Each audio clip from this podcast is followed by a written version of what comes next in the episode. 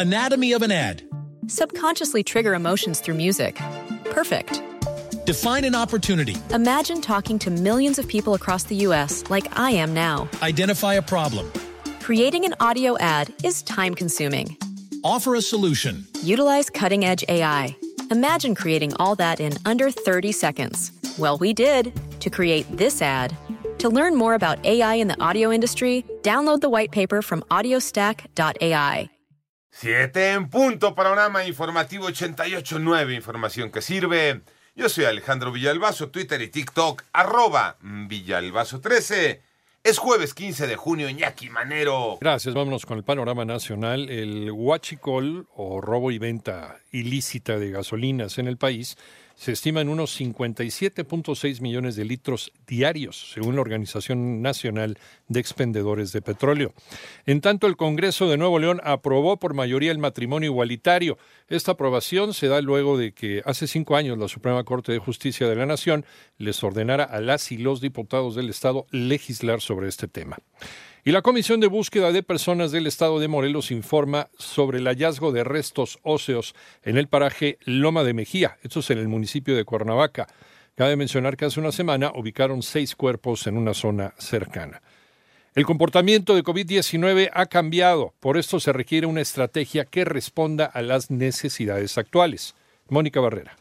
La Secretaría de Salud presentó el plan de gestión de largo plazo para el control de COVID-19 en materia terapéutica. Recomienda el uso de Paxlovid de manera temprana para aquellos pacientes que requieren hospitalización, 87% de los cuales no están vacunados. Se debe integrar la inmunización contra SARS-CoV-2 en los programas de vacunación a lo largo de la vida con prioridad en la población vulnerable y fortalecer a las autoridades regulatorias que autorizan el uso de vacunas y tratamientos. En cuanto al uso de dosis de vacuna contra COVID-19, se refiere refirió al documento técnico emitido por la OMS, donde se indica que las vacunas formuladas para la variante original o sucesivas protegen contra la enfermedad en 88 Noticias. Mónica Barrera.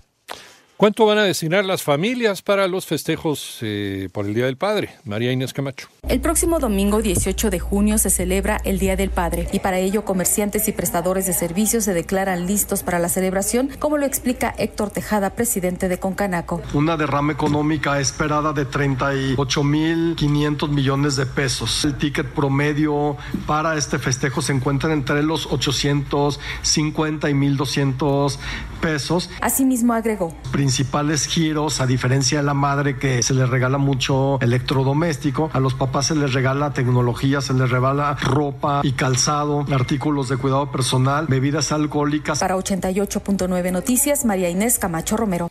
En el panorama internacional, Estados Unidos, a través de su Administración de Alimentos y Medicamentos, la FDA, informa que inició una investigación ante la probabilidad de contaminación de hepatitis A en fresas producidas en Baja California y que fueron envasadas a territorio de los Estados Unidos.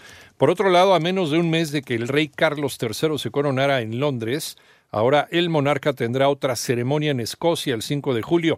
Esta coronación busca honrar a Carlos y a Camila con un servicio religioso donde también estarán presentes Guillermo y Catalina, que son conocidos en el país como los duques de Rothesay.